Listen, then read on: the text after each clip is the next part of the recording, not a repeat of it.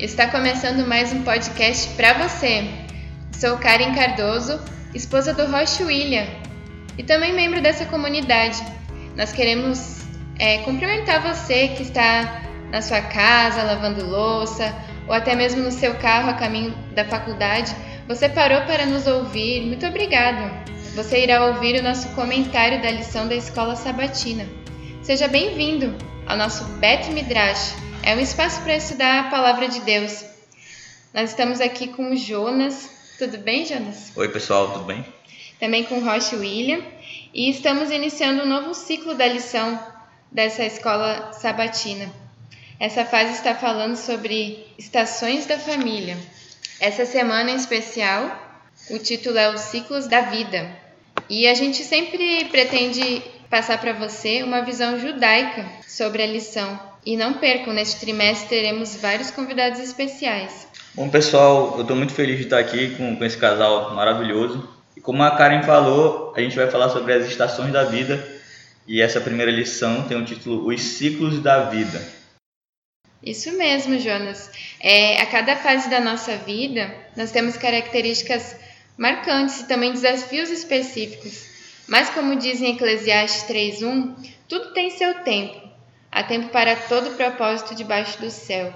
A lição traz dois pensamentos de, de filósofos, né? dois filósofos famosos. Um é filósofo é, ele é o rei Salomão, como a Karen falou aqui o, no livro de Eclesiastes, capítulo 3, né, versículo 1, que é o verso para memorizar. Lá ele diz: Tudo tem seu tempo determinado e há tempo para todo propósito debaixo do céu. E o outro é um filósofo grego que também traz esse comentário na lição, é o Heráclito, que ele viveu ali no quinto século antes da nossa era. Ele diz assim: Não há nada permanente, é certa mudança. E é um tema bem atual e importante de ser falado. Eu queria entrar no comentário da lição sobre onde começou esses ciclos, né? Ele começa no primeiro livro da Bíblia, no primeiro, no primeiro capítulo da Bíblia. No princípio, Bereshit. Eu queria que o William falasse um pouco sobre esse termo. Então, Jonas, Bereshit é a primeira palavra das Escrituras e também é o nome do primeiro livro da Bíblia, que é o livro de Gênesis. Assim, os antigos é, judeus nomearam o livro, né, o primeiro livro, por, por conta dessa primeira palavra, que é a palavra que inicia. Em vez de dar o, o título através do tema geral do livro, os, os judeus dão o título dos livros pela, pela primeira palavra, pelas palavras, por uma palavra dentro do primeiro verso, segundo verso, que é a palavra mais significativa do início do texto que começa a obra, né, o documento. E nesse caso, a Bíblia toda e o primeiro livro, que é o, o livro de Gênesis, começa com a palavra Bereshit, que significa no princípio. E ele fala, o tema, né, no caso do, de Gênesis, é essa ideia do princípio, da Gênesis, das coisas, do princípio de tudo. E Bereshit, então, ele vai, é, no primeiro capítulo especialmente de Gênesis, vai mencionar a questão da criação. E dentro dessa criação, Deus, então, ele coloca o ciclo das coisas. Ele já abre, né, mesmo antes da criação dos seres humanos, ele abre com o ciclo. E o importante, por exemplo, é o versículo, o versículo, o capítulo 1 de Gênesis e o versículo 14, ele diz: "Então Deus disse: que haja luz no céu para separar o dia da noite e para marcarem os dias, os anos e as estações." Dentro desse desse dia, né, do quarto dia e esse mandamento da criação dos, dos luminares, Deus então destaca nas escrituras qual era o propósito dos luminares, além de iluminar, né, tanto na noite quanto durante o dia, o propósito também era para que os seres humanos pudessem é, passar pelos ciclos do tempo, né, iriam perceber os ciclos que o tempo tem. Primeiro, primeiro ciclo, acho que mais é, destacado é o ciclo do Sol e da Lua. Né. O Sol se põe, então a Lua aparece, né? Esse que a gente entende como o ciclo do dia, dia e noite, houve tarde, manhã, primeiro, segundo, terceiro, por diante, dia. Segundo ciclo, e aí então os outros ciclos seriam os ciclos então dos dias, né, dos anos e das estações. Essa palavra estação é uma palavra em hebraico que é a palavra moed ou moedim, que é o plural, estações, e significa literalmente um tempo marcado, um tempo apontado, que tem a ver com é, eventos durante a história que foram marcados. Por exemplo, um tempo marcado para todo mundo é o dia do nascimento. A gente comemora isso todos os anos. Nós temos um tempo marcado que a gente para para comemorar o nosso aniversário, né? Então, o nosso nascimento. E esse é um moed, uma, um moedo para nós. São, é um, um tempo marcado humano, uh, humano, secular, né? Mas na Bíblia a gente vai ver que existem vários outros tipos de, de tempos marcados, especialmente as festas judaicas e, claro, as estações do ano que também ocorrem é, regularmente todos os anos. E, e depois, no final dessa, dessa criação, nós temos um outro tempo que, que vai ser até o primeiro Moed, o primeiro tempo marcado, que é o Shabat. E o Shabat vai marcar o fim de uma semana e, e esse primeiro ciclo da vida humana, que é a semana. Nós temos o dia nós temos em seguida então a semana e aí então virá os meses, os anos e, e as festas que englobam esse, esses tempos, né? Então Bereshit dá essa ideia de, de, de ciclo, né? Já começa com essa ideia de ciclo dentro do processo da criação é, e marcando esses ciclos importantes aqui. O mais importante seria o próprio Shabat, o sábado, porque ele é um tempo marcado, nomeado já no princípio, e outros tempos marcados que ainda virão serão nomeados mais à frente, né? especialmente no capítulo 23 de Levítico, é, no capítulo 16, se não me engano, de, de 16 e 17 de Deuteronômio, que é uma repetição, que são as festas de, de Israel, porque era para marcar essa ideia da, de um evento do passado, eu mesmo que não esteja mais é, vinculado com esse evento, mesmo que a minha família não faça parte não fez parte desse evento, eu não fiz parte desse evento, mas nós continuamos comemorando esse evento, celebrando esse evento, como se nós fizéssemos parte, tanto porque nos relembra uh, das coisas do passado, do que Deus fez por nós, e também nos relembra, nos faz né, criar esperança, na verdade, por aquilo que Deus fará no futuro, como a gente já até viu na lição passada de Apocalipse, que é marcado por esses tempos marcados, né? A lição também ela traz um comentário sobre os ciclos da vida que, que todo humano lhe passa, né? Então, você comentou aí do nascimento, tem outro que é que também inevitavelmente todo mundo vai passar que é a morte. Mas entre esses esses dois eventos que marcam a nossa história aqui na Terra, tem uns outros eventos que também todo mundo vai ter que passar, que é a infância, adolescência, vida adulta, casamento, família, filhos que vão nascer e a morte e a morte.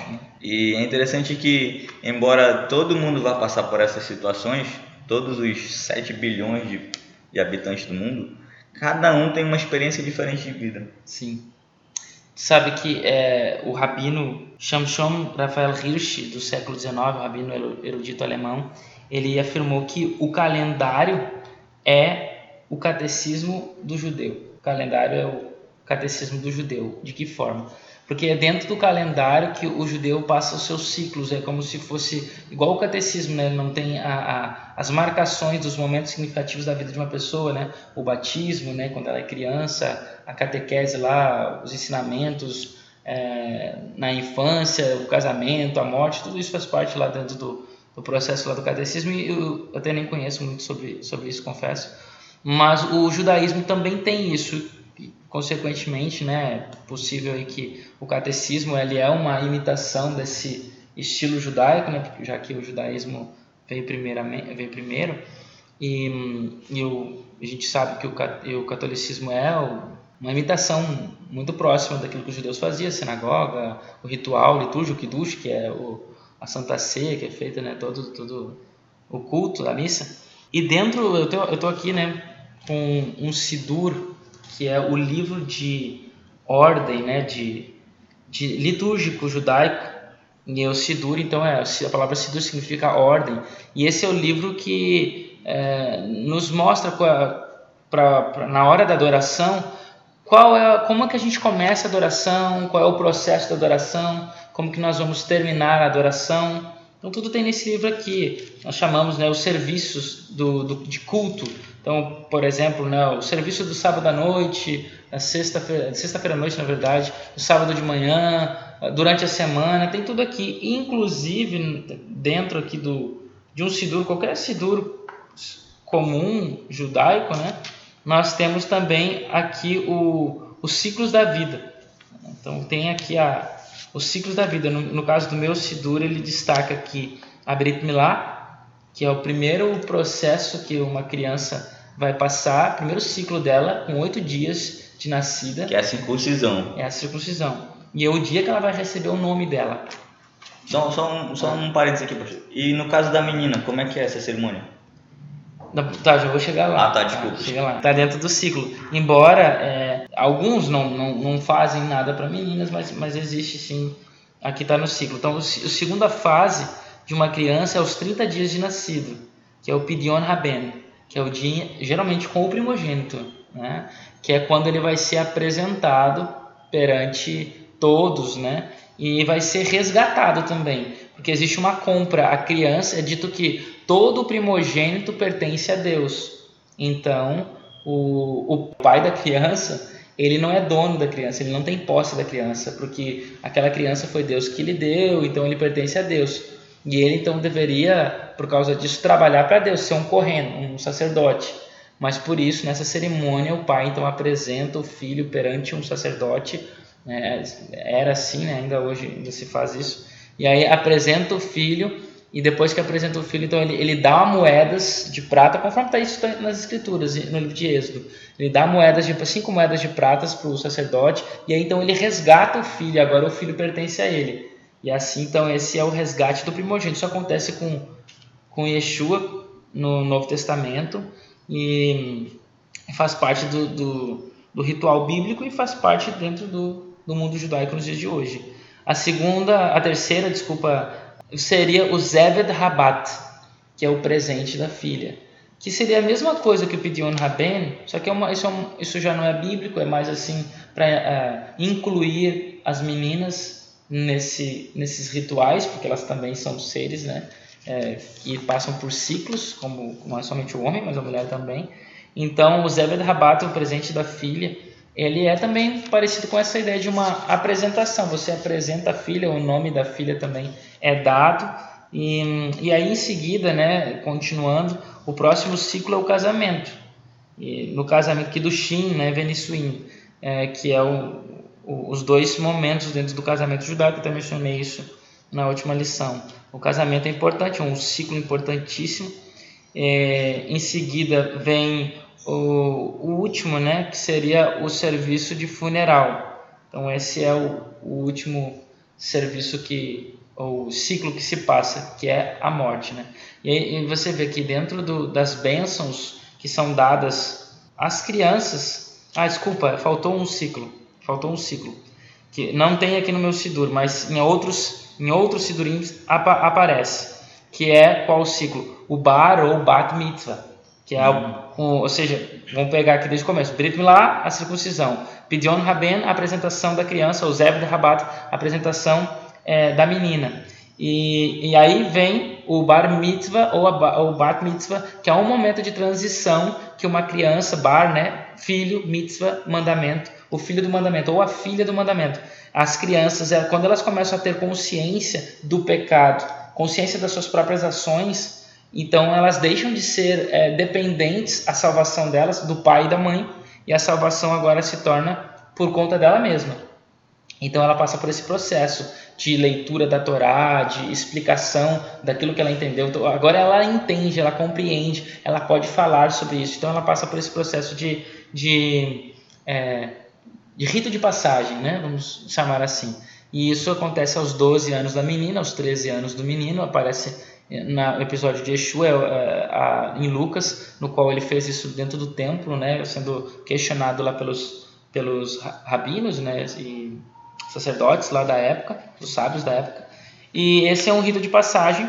E o interessante é que vários desses nesses momentos aqui, quando, de criança, de adolescência, que tem essas bênçãos, aparece assim, por exemplo, né, no Pidion Raben, que o, que o filho ele possa passar pelo estudo da Torá, pela Rupá, que é o, que casamento, é o casamento, e uma vida de boas ações. Então são três processos que nas bênçãos que são dadas para eles aqui, para as crianças, as bênçãos incorporam três coisas: que elas tenham uma vida envolvida com a Torá, seguindo a Torá, e aí que passe pelo casamento, que é considerado de todos os ciclos o ciclo mais importante, que é o casamento, e que tem a ver tudo com a construção da família, porque é o casamento que a gente constrói a família, então por isso é o mais importante, e uma vida de boas ações, boas obras, que é, ou seja, aquilo que eu aprendi na Torá, eu executo na minha vida. Não é uma coisa teórica simplesmente, mas também prática.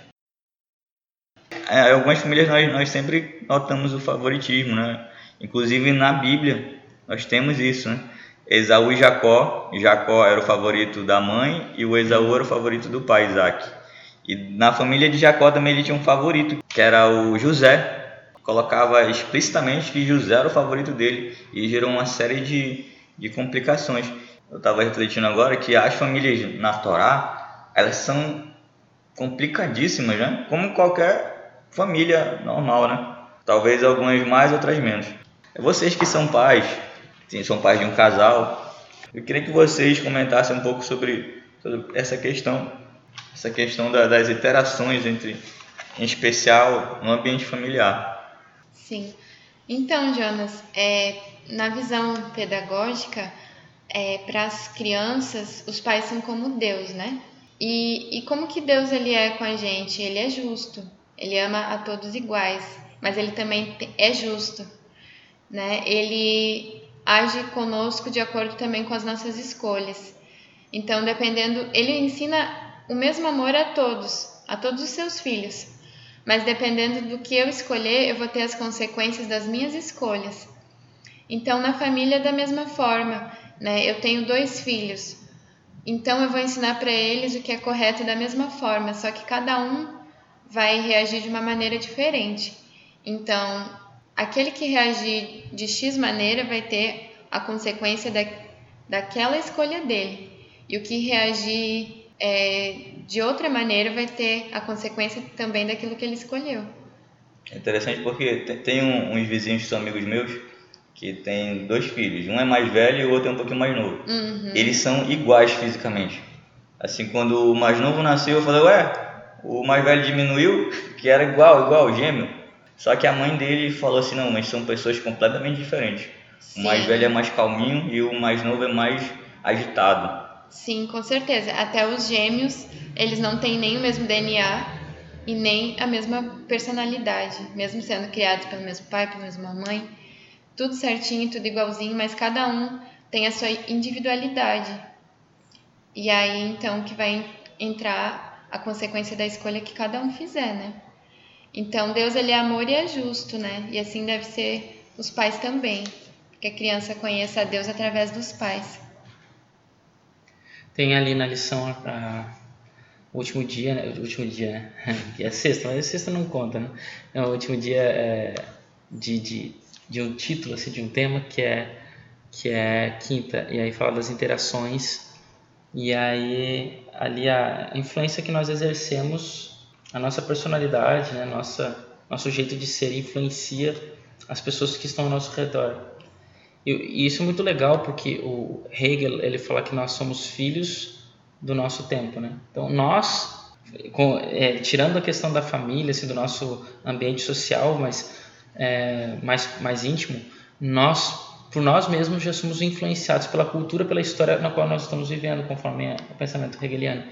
E, então eu sou o que sou porque eu sou fruto dessa história que, que eu estou vivendo agora, que nós estamos vivendo, né?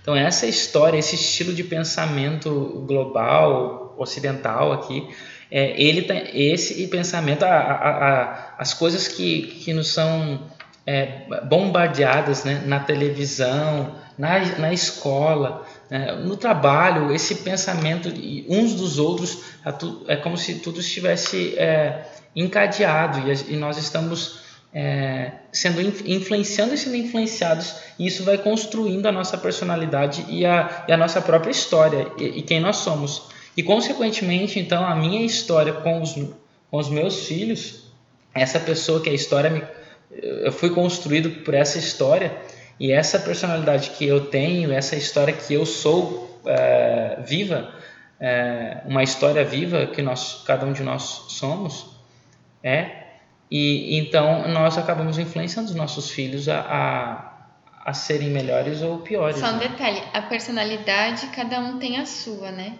que a gente ajuda a formar é o caráter, Uhum. né? O caráter, sim, que ele é, pode ser modificado a fim de, de ser melhorado, né? E hoje em dia tem se falado muito em reinventar nossa própria história, que a gente pode formar uma melhor versão de nós mesmos, né? É, tu fez eu lembrar um- uma, uma, uma fala assim, ah, eu sou assim porque meu pai me criou assim, eu sou assim porque... Isso. Ah, eu não faço isso Mas porque aí- ninguém aí me ensinou. Acaba sendo um subterfúgio para eu é, endossar um problema que eu tenho, eu culpo. Bom, é, o- é a síndrome lá de Adão, né? Ah, a mulher que tu me deste, o problema não sou eu, o problema é ela, né? Então o problema é o outro, né? Então é claro que isso não é uma, uma, uma desculpa, né? Para que nós venhamos a permanecer do jeito que nós estamos. Como a Karen disse, a gente tem a possibilidade de reinventar a nossa história, que é a questão ali das transições. Como aconteceu com Paulo, ele tinha uma história que o moldou, mas ele reformulou a história dele. Só um detalhe que é uma curiosidade aí sobre a questão do judaísmo, não do judaísmo na verdade, mas da Bíblia, como que é o, a, a, visão histórica desses ciclos que nós estamos vendo aí de é, a lição em inglês é, é original o nome é ritmos, né? Acho que em português ficaria estranho, então colocaram ciclos, mas seria esses ritmos, né? Que, que vai é, como um ritmo vai vai pontuando a nossa a nossa vida, a nossa história. E, e dentro do, da Bíblia, como geralmente nós temos uma visão linear do tempo. E aí, nessa visão linear, nós, nós temos no Facebook, por exemplo, a linha do tempo, né? E em outros lugares aí também, esses é, redes sociais, né? é, aplicativos e redes sociais. A gente tem a linha do tempo e ali nós vemos, então, os eventos que nós é, passamos no percorrer do tempo. Desde quando eu, eu me cadastrei nesse, nessa, Rede nessa rede até o momento, até o presente momento. Nós vamos vendo lá, ah, tal dia eu postei essa foto e agora hoje em dia Facebook até, olha, há um ano atrás, de um ano atrás, né, o que você fez e tal, relembrando. E, mas no pensamento bíblico, a história ela não é linear dessa forma, evento após evento após evento. A história ela é espiral. Então a linha da história hebraica ela não segue reto e ao infinito, ela segue é, em espiral, né? Como se fosse uma aquelas molinhas de uma mola, né? Uma mola, o, o espiral que a gente coloca numa essas apostilas, né? Uhum. Então aquele espiralzinho é, é como se fosse aquilo ali. Então você tem o primeiro evento, que evento é? É o evento da criação. E aí que é o a- a- que a gente já falou. E aí você vai ter dentro dos eventos bíblicos, eu estou falando, você vai, eh, vai ter histórias de pessoas, porque a Bíblia ela é um livro de história. Ah, e dentro da história você tem os ensinamentos de Deus, que são as leis que ele pontua nas histórias das pessoas, ou na história, do- especialmente, do povo de Israel. E então, só que o detalhe que é interessante é que nesse pensamento hebraico, por que, que, por que, que a, a história é cíclica? Porque a história é sempre a mesma. Como o Salomão mesmo fala, É, né? não há é, nada de não novo. há nada de novo. Ela é repetitiva, ou seja, Deus ele criou a história para ser cíclica. Ela é cíclica, por isso é, é o ciclo, é o espiral. E a gente viu isso na lição passada de Apocalipse, são ciclos que se repetem Se de sete. repetem, de sete. E quem, então, portanto, quem somos nós? Quem sou eu? Quem é você? Nós somos é, novos atores da mesma história, certo? Então, quando Shakespeare ele, ele, ele criou lá Romeu e Julieta para ser representado no, no teatro é, inglês, quem foi o primeiro? Eu nem sei, não, não li sobre isso, mas, mas teve um primeiro Romeu e, um, uma primeira Julieta, que eram os atores primeiros a representar essa peça. Mas hoje existem milhares de Romeus, milhares de Julieta representando essa peça em vários lugares do mundo, do país, né? E, mas, ou seja, eles estão vivendo a mesma história, só que personagens diferentes. E claro, eles têm as suas características e tal, mas ainda assim é a mesma história. E nós não é diferente dentro do, da história da criação e, e do plano da salvação que nós vivemos. Quem sou eu, William? Eu sou, quem sabe, um Jacó, eu sou, quem sabe, um Esaú, um Salomão, eu sou um desses. Ou eu sou todos eles, é, só que vivendo a minha história em vários pedaços da minha vida, eu sou um pouquinho de cada um. E aí que a Karen mencionou a questão que nós podemos con- reconstruir a nossa história. E é exatamente por isso que a Bíblia é um livro de histórias. porque ela, ela nos mostra boas histórias e histórias ruins, nas quais nós podemos escolher qual é a história que eu vou repetir na minha vida. Então eu posso estar sendo, quem sabe, nesse momento da minha vida agora, um Davi, mas eu posso, quem sabe, em outro momento me tornar um Saul, ou um Saul que foi bom no princípio e depois mudei totalmente, me torno o, o, mau Saul, né? O bom Saul que é o início e o mau Saul que é o fim. E essas são as histórias que a gente vive, né? É, e toda a Bíblia ela é, ela, ela é formada dessa forma. É por isso que, como a gente viu no livro de Apocalipse, é, toda, todo o Apocalipse é construído em cima das histórias, especialmente né, do Pentateuco. A história da criação, a história especialmente do Êxodo, a história da abertura do Mar Vermelho. Tudo é uma repetição de histórias. Quando Yeshua ele criou também alguns eventos para que nós repetíssemos, como por exemplo o batismo. O que é o batismo? O batismo é uma lembrança da criação. O batismo também é uma lembrança da passagem pelo Mar Vermelho. Como Paulo fala que o povo foi batizado ao passar pelo mar. É, o que, que é o ritual da Santa Ceia? O ritual da Santa Ceia é uma relembrança da libertação do Egito é, na época lá quando, quando Yeshua executou aquilo ali. Então ele lembra a salvação, a ideia do, do, que aconteceu no Egito, a salvação, a libertação, só que através do sangue do Messias. E também ao mesmo tempo relembra algo que não aconteceu ainda, que é o retorno quando ele voltar. É, que é o mais importante é isso que é o, o foco. Veja então a, a, esses eventos, essas histórias, elas vão é, essas é, cerimônias também, elas vão recontando a história, nos fazendo lembrar a história para que a gente possa seguir a história que Deus gostaria que nós seguíssemos, né? Que é uma boa fazer de nós dentro desses ciclos que nós passamos dentro desse processo histórico contar uma boa história.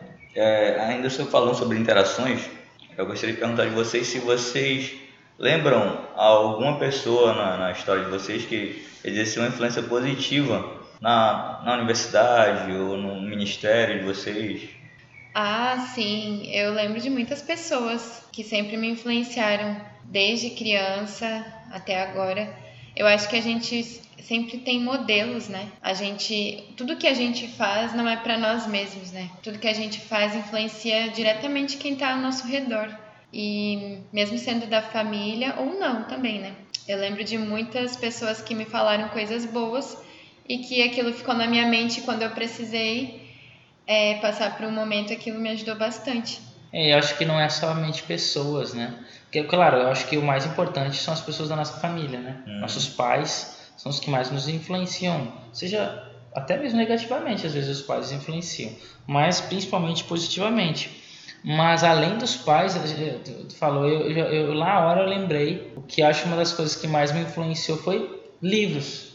Né? E os livros são pessoas que escreveram, né? Só que a diferença é que não tem essa, é, essa dinâmica, né? De conversa, de diálogo.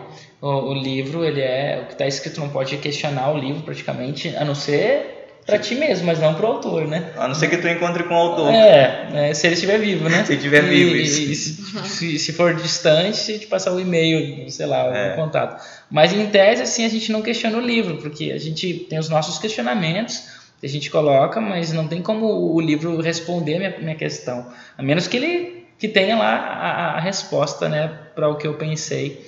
Mas, mas, em, mas em tese, então, o, o, livro é uma pessoa que, que escreveu um pensamento que nós lemos e, e nós somos então influenciados também, né? E eu e, e eu estou falando isso porque eu é, lembro assim, por exemplo, o processo da minha história de como eu cheguei aqui hoje, por exemplo, né? Tem um tem um tem um bereshit, tem um princípio, né? Tem um momento que foi assim algo que aconteceu na minha vida que me fez levar um outro rumo, partir para outro rumo, como aconteceu com Paulo. E uma das coisas que me influenciou muito foi a leitura de um livro. E quem te recomendou esse livro? Ninguém, estava na estante do meu pai. É do teu pai, então, é, do teu sim. pai. E aí eu lembro que, entre outras coisas, entre o meu próprio pai, que também me influenciou, mas nos livros que ele, que ele ué, né, se ele não tivesse comprado esse livro, talvez não teria sim. me marcado tanto, né? Mas assim, a minha decisão de ser um, um líder religioso veio através da leitura de um livro. E esse livro que não tem nada a ver com o livro sobre o liderança de, religiosa de uhum. uma congregação. É um livro técnico sobre um, um livro da Bíblia. E aí eu li esse livro e me marcou muito, foi muito importante aquelas palavras do autor, a forma como ele interpretava a Bíblia. Eu queria aprender a ser igual a ele, entende? Queria interpretar a Bíblia como ele interpretava, queria entender a Bíblia como ele entendia. E ele demonstrava, inclusive, através da língua hebraica, né? Então eu disse, nossa, é isso que eu preciso, é isso que eu quero. E veja como um livro é, que o autor nem sabe disso, né? ele nem tem essa... Ele está vivo. Está vivo. Ele é um dos editores da lição em inglês, né? É o, é o, é o Goldstein. É, Clifford? Clifford Goldstein. Goldstein. É, e, aí, e é um judeu, né? Também, né? E, e, então, no livro que ele escreveu, isso para mim foi bastante marcante. E, e, isso é interessante, porque a Bíblia é um livro. A gente também não pode questionar porque autor, os autores não existem mais. Então a gente não tem como questionar, olha, o que, que você quis. Lembra que a gente falou no livro de João, né? De, de, de Apocalipse. Quem dera se ele tivesse. O que, que você quis dizer lá no Apocalipse 17? O que, que você entendeu por isso aí? Por, por isso que está escrito. Pode me ajudar, quem sabe, a gente pudesse. Né, o autor, quem sabe, nos ajudaria. Quantas outras questões outras passagens bíblicas a gente não tem. Mas mesmo assim, isso não diminui a influência que o livro vai ter sobre a nossa vida. E a Bíblia é um livro e é escrito por várias pessoas, vários autores, mas que nós entendemos ou cremos né, que existe é, uma inspiração, né, uma, uma guia é, dada pelo, da parte de Deus que conduziu essas pessoas a escreverem aquilo que ele queria, que são os seus próprios pensamentos, e nesses pensamentos nós então construímos a nossa história. E, e, e veja que a Bíblia ela influencia o mundo tanto para o bem quanto para o mal. A Bíblia ela tanto promove a paz, quanto ela também já criou muita guerra e, muito, e cria ainda né, divisões no mundo. Né? Dependendo da pessoa de que, que lê, né? Exatamente, depende da pessoa que lê. É, ainda sobre interações. Existem pessoas que são muito extrovertidas, né? Estão sempre conversando, chegando para conversar, falam com você. É, em especial Manaus, né? Aqui na Amazonas as pessoas são muito calorosas, te abraçam e tal. Quando vê, conversa cinco minutos já é amigo para a vida inteira. E tem muitas pessoas que, que são muito introvertidas, né? As interações são, são poucas, são mínimas. Mas cada pessoa, como a gente falou, cada pessoa tem uma história de vida diferente. Mas é interessante que o autor da lição nos traz, os autores da lição nos trazem que a respeito disso, que o ser humano é um ser social, um ser sociável. Ele não pode viver e nem aprender sozinho. Hum porque senão seria um conhecimento extremamente limitado. Isso é uma impossibilidade, né? Não tem como é, viver só, né? O único que viveu só por e mesmo assim também não, também é a mesma coisa, né? É, eu ia dizer Adão, mas nem Adão, porque Adão foi criado por alguém, né? Então é um ser que existe. Então ele era dependente, a existência dele era dependente de outro, de outro ser, que é Deus, né?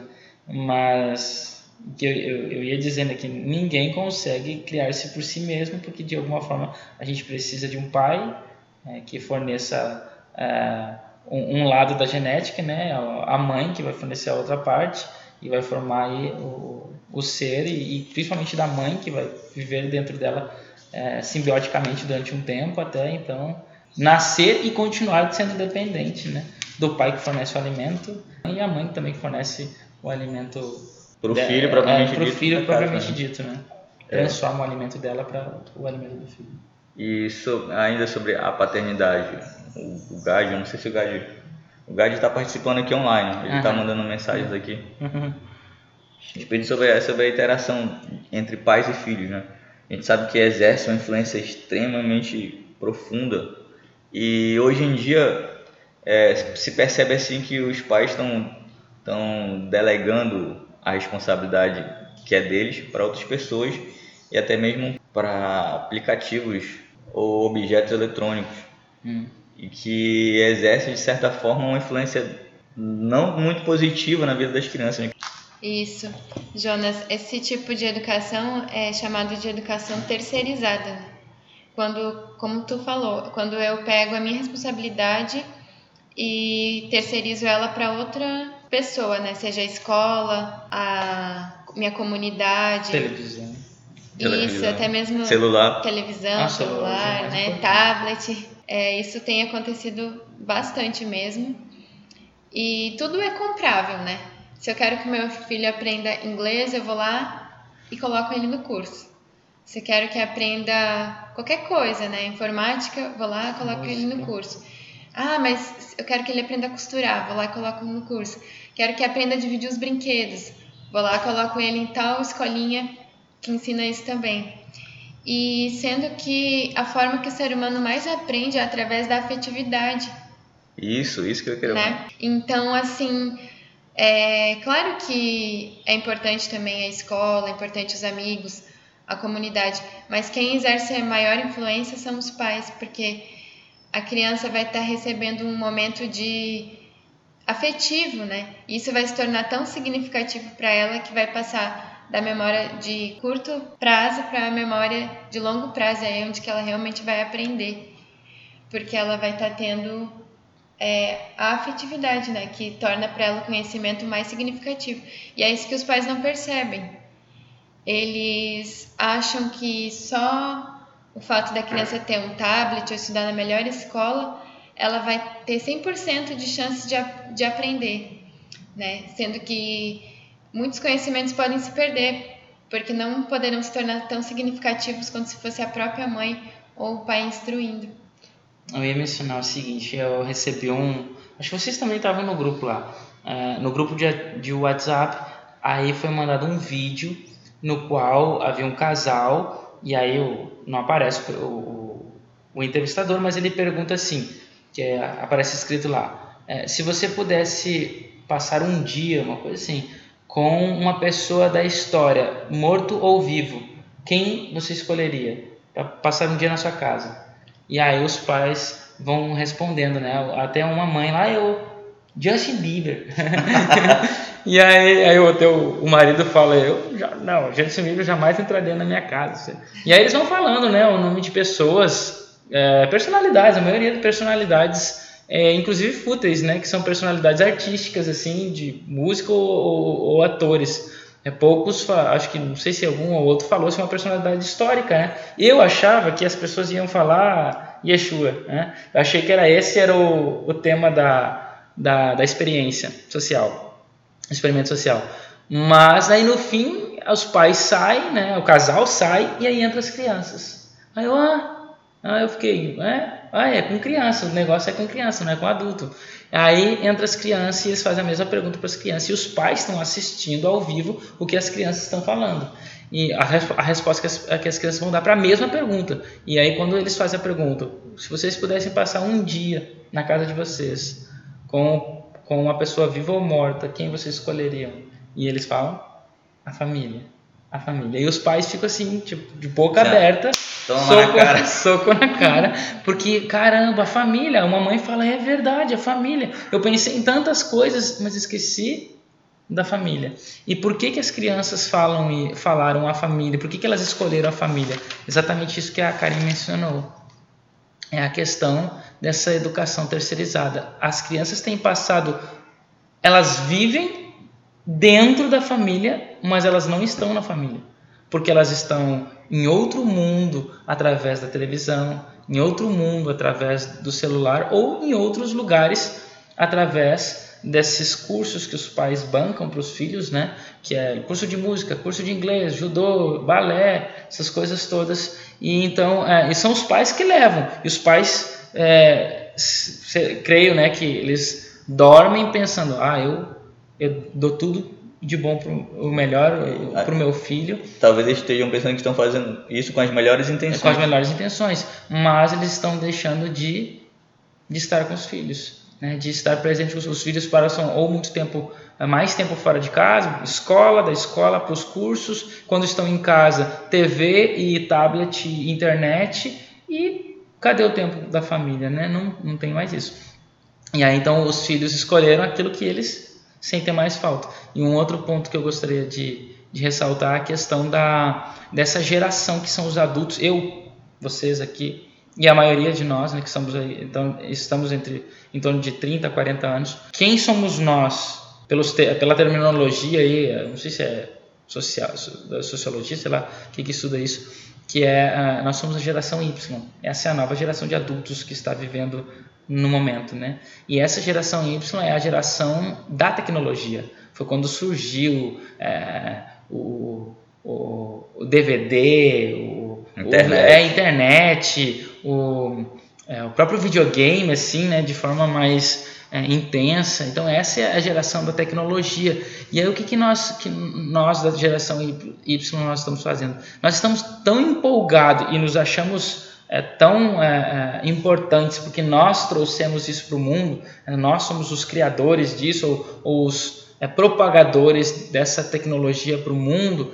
E aí então, como eu não tive isso na minha infância, como eu não passei por isso, agora então, como uma forma de compensar o que eu gostaria de ter e eu não tive, então eu faço isso para os meus filhos. Ah, eu, por exemplo, na minha época não tinha tal coisa lá, então agora eu dou isso para o meu filho, eu faço isso para o meu filho, porque agora nós temos recursos, agora nós temos melhores recursos, né? uma tecnologia melhorada. Então a gente está melhorando a tecnologia exatamente para suprir para o mundo aquilo que nos faltou na nossa época, mas, mas a gente acaba esquecendo que as coisas da nossa época foram boas.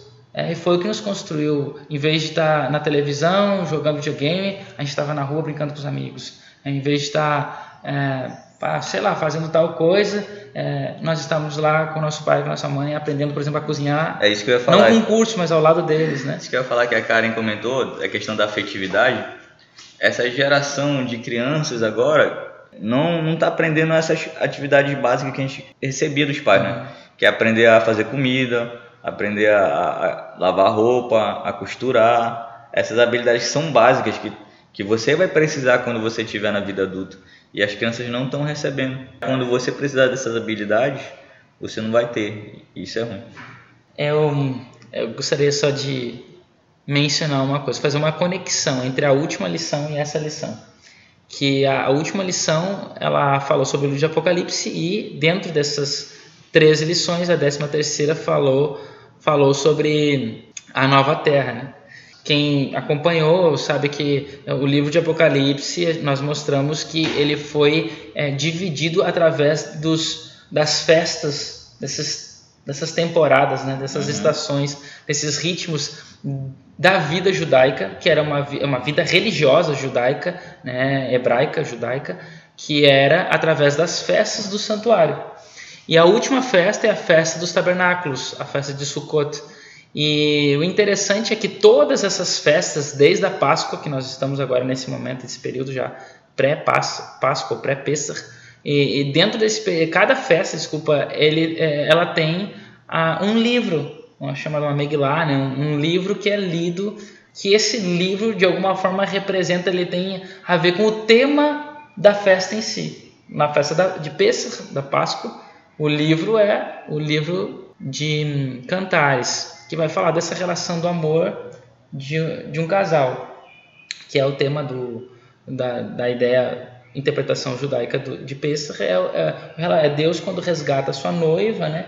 E ele leva, e tem essa questão né, dentro do livro de Cantares, ele resgata sua noiva, leva para sua casa, enfim.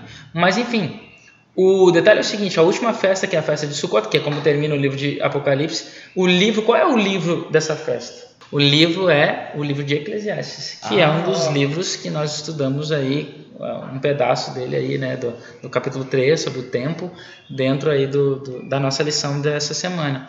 E o livro de Cantares, então a conexão que eu faço com a lição anterior é o tema do, do desculpa, Cantares não, Eclesiastes. É, a, a, o tema de Eclesiastes vinculado com a última festa da história, né, que é a festa dos tabernáculos, quando nós iremos morar definitivamente com Deus, e é o nosso momento agora no qual nós vivemos nessa esperança do retorno de Deus vivendo em famílias. E o tema dessa festa, que deve ser o tema da nossa própria existência, e que é um livro existencialista, inclusive, né? é, é, é o livro de Eclesiastes. Por que Eclesiastes foi escolhido para fazer para representar essa, essa festa? Essa festa que é a festa de Sukkot, que é chamada a festa da alegria, a festa mais alegre de todas, mas é um livro totalmente depressivo e é parece que um, um contraste, né? nada é bom, tu, é, melhor é, é, é, é não nascer, né? melhor é morrer do que estar vivo, mas melhor ainda é nunca ter nascido, Salomão fala. Então olha a depressão do, é, do, do, do, escritor. do, escritor. né? É quase Nietzsche aqui, né? tipo de niilismo, né? E aí então mas, mas por que, que esse livro foi escolhido para representar o tema da festa mais alegre de todas? Porque esse livro ele fala da nossa vida. E a ideia da festa de Sukkot, que é a criação de cabanas, cabanas simples, né? Não é uma barraca com feita de couro. Barraca capri. É, é seja, né? É uma barraca é, bem construída. Não é apenas é, quatro polos de madeira e uma, uma, cobertura, uma cobertura feita de, de folhas e ainda por cima, né, não totalmente coberta, mas que haja aberturas na cobertura, né? Então são as folhas colocadas eh, de forma simples umas por cima das outras, porque essa é a vida é, que nós vivemos. Ela é uma vida de vaidade, né? Ela é uma vida de vaidade aqui no sentido de coisas que são passageiras, efêmeras. Então são coisas que passam, são coisas que, que não são permanentes, que não são fixas. E esse é o tema da festa, que nós devemos nos preocupar com aquilo que é fixo, com aquilo que é importante, com aquilo que é imutável. E aquilo que é imutável, aquilo que é importante é Deus. Porque a festa ela lembra o momento em que as famílias de Israel viviam com Deus dentro deles, no meio deles. É, eu vou habitar junto com vocês, né, no meio de vocês. Esse é o momento é, da lembrança dessa festa. E nós, na nossa vida, na esperança do que, que nós vimos, né? Essa é a última festa que falta ser, acontecer na história, é, na nossa história. É a festa dos tabernáculos, quando nós vamos comemorar quando uh, Yeshua disse que foi preparar essa, essas cabanas pra, para as quais nós, nós iremos, no nos quais, nas quais morar com Ele. Então nós estamos nessa esperança de morar nessas cabanas, de morar com Ele. E portanto nós vivemos essa vida efêmera, essa vida de vaidades, mas o que deve manter a nossa, a nossa, aquilo que não, que não é cíclico, aquilo que é constante em nós é a esperança da volta de Deus, do retorno de Deus e de morar com Ele para sempre. Creio que esse é um dos pontos que, que nós não devemos esquecer ao estudar essa lição. Tudo muda, as coisas elas oscilam elas são variáveis, né? No pensamento de Heráclito, né? Você não coloca o, o pé no mesmo rio é, duas vezes, né? Então, quando você coloca um pé, é um rio. Quando coloca o outro pé, já, é, já passou, já é outro rio. As coisas, elas são variáveis, elas estão em constante mudança. Mas Deus é aquele que não muda. E, é, e apesar das mudanças da nossa vida, é nele que nós devemos nos manter inabaláveis. Queria que vocês indicassem livros para leitura durante esse trimestre, baseado no tema da lição. Eu já indico o livro de Eclesiastes mesmo, né? com de uma forma atentiva, prestando atenção nas palavras, com meditação. A gente geralmente lê esses livros simplesmente para cumprir um requisito, né? Ah, li toda a Bíblia, ah, li todo o livro de Eclesiastes. Mas ler o livro com atenção, com meditação na própria vida, na própria existência, é um livro é, que tem muito a nos dizer sobre a nossa história, sobre aquilo que nós de fato estamos dando importância, principalmente nos dias de hoje, que a gente dá importância a coisas que não têm o menor sentido. E esse livro fala sobre isso. Outro livro que eu, que eu gostaria de indicar, até falando sobre essa questão judaica, da vida de um judeu, é um livro do rabino né, Haim Halevi Donin, e o nome do livro é Ser um Judeu, é, To Be a Jew ou também eu acho que existe em espanhol é, é Ser eu acho que é o nome. E hum, esse é um livro bastante interessante porque ele conta essa, é, ele vai falando, né, como é ser um judeu. Esses ciclos que eu mencionei, né, do Sidur, que é o ciclo do, desde o nascimento até a morte, e o que, que o judeu faz, como é que é o processo. É interessante porque ele, ele no caso aqui, ele dá as regras, né, nesse livro. Ele, ele dá as regras de o que, que deve fazer, o que, que não deve fazer, mas ao mesmo tempo ele também dá uma explicação sobre essas, esses processos, o que, que essas coisas significam dentro da história da vida de um judeu. Né? E como essas, esses episódios geralmente estão baseados no, no que as escrituras, embora faz parte da tradição da liturgia judaica, mas é, estão baseados na, no que a Bíblia nos apresenta, né? dos ciclos do nascimento, da transição ali, é, de passagem, né? De, de, de, ritual de passagem, o casamento e a morte. Né? Bom, eu queria dar uma dica prática. É, o William falou já de ótimos livros, né? E a minha dica então é prática, que a gente viva cada fase da nossa vida intensamente, né, Jonas? E deixe também as outras pessoas viverem as suas fases de forma coerente, né? Que os pais deixem as crianças serem crianças, né? Que os adolescentes passem por essa transição de maneira tranquila, que nós adultos é, vivamos também nossa fase, né? De maneira boa, de maneira feliz. Que os idosos também vivam sua fase é, de maneira alegre e enquanto, né, o eterno não retorna, que possamos é, viver cada ciclo, né, da nossa vida de maneira intensa, para que a gente venha viver mais tranquilamente, né, mais feliz e influenciando as outras pessoas de maneira boa também. É, então, a minha dica de livro é Os Sete Inimigos do Coração, é do Dr. Luiz Fernando Sela, editora Rituale. Ele aborda sobre a questão é, psicológica de, de sentimentos que nos privam de viver bem cada fase da vida. Legal. É muito interessante. O, o rabino Benjamin Blair ele diz o seguinte que matar o tempo, quem mata o tempo não é um assassino, é um suicida. E porque uh, o tempo não é dinheiro, tempo é único, é exclusivo. Nós não podemos acumular como a gente faz com dinheiro, né? Então ele até coloca aqui qual é o propósito do judaísmo. Ele, ele fala nesse livro, eu também indico né, o livro do Benjamin Blair, e, e ele responde: Eis a resposta dos sábios do Talmud.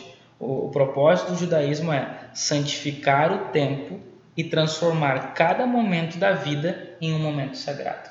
O, o nome do livro é O Mais Completo Guia sobre o Judaísmo. Queria finalizar pegando a, a tua fala e a fala da Karen. É, tem um professor de filosofia chamado Clóvis de Barros Filho. Uhum. Ele veio dar uma palestra aqui em Manaus e eu fui assistir. E uma mensagem muito importante que ele deixou é: não deixe para ser feliz depois, quando você tiver o emprego que você quer, o carro que você quer, a situação de vida que você acha que é perfeita. Seja feliz hoje, não deixe para depois. E eu deixo aqui a minha recomendação de leitura, O Poder do Hábito, de Charles Duhigg, ou Duhigg, não lembro. O Poder do Hábito. Eu vou colocar na descrição do, do podcast. Amigos, nós terminamos mais um Bet Midrash. Espero que vocês tenham gostado. Nós, na última temporada, nós alcançamos mais de mil ouvintes. Então, se você gostou, compartilhe com seus amigos, deixe seu comentário nas nossas redes sociais e fale sobre algumas coisas que você queria ouvir aqui, perguntas e sugestões. Grande semana para vocês. Tchau, tchau.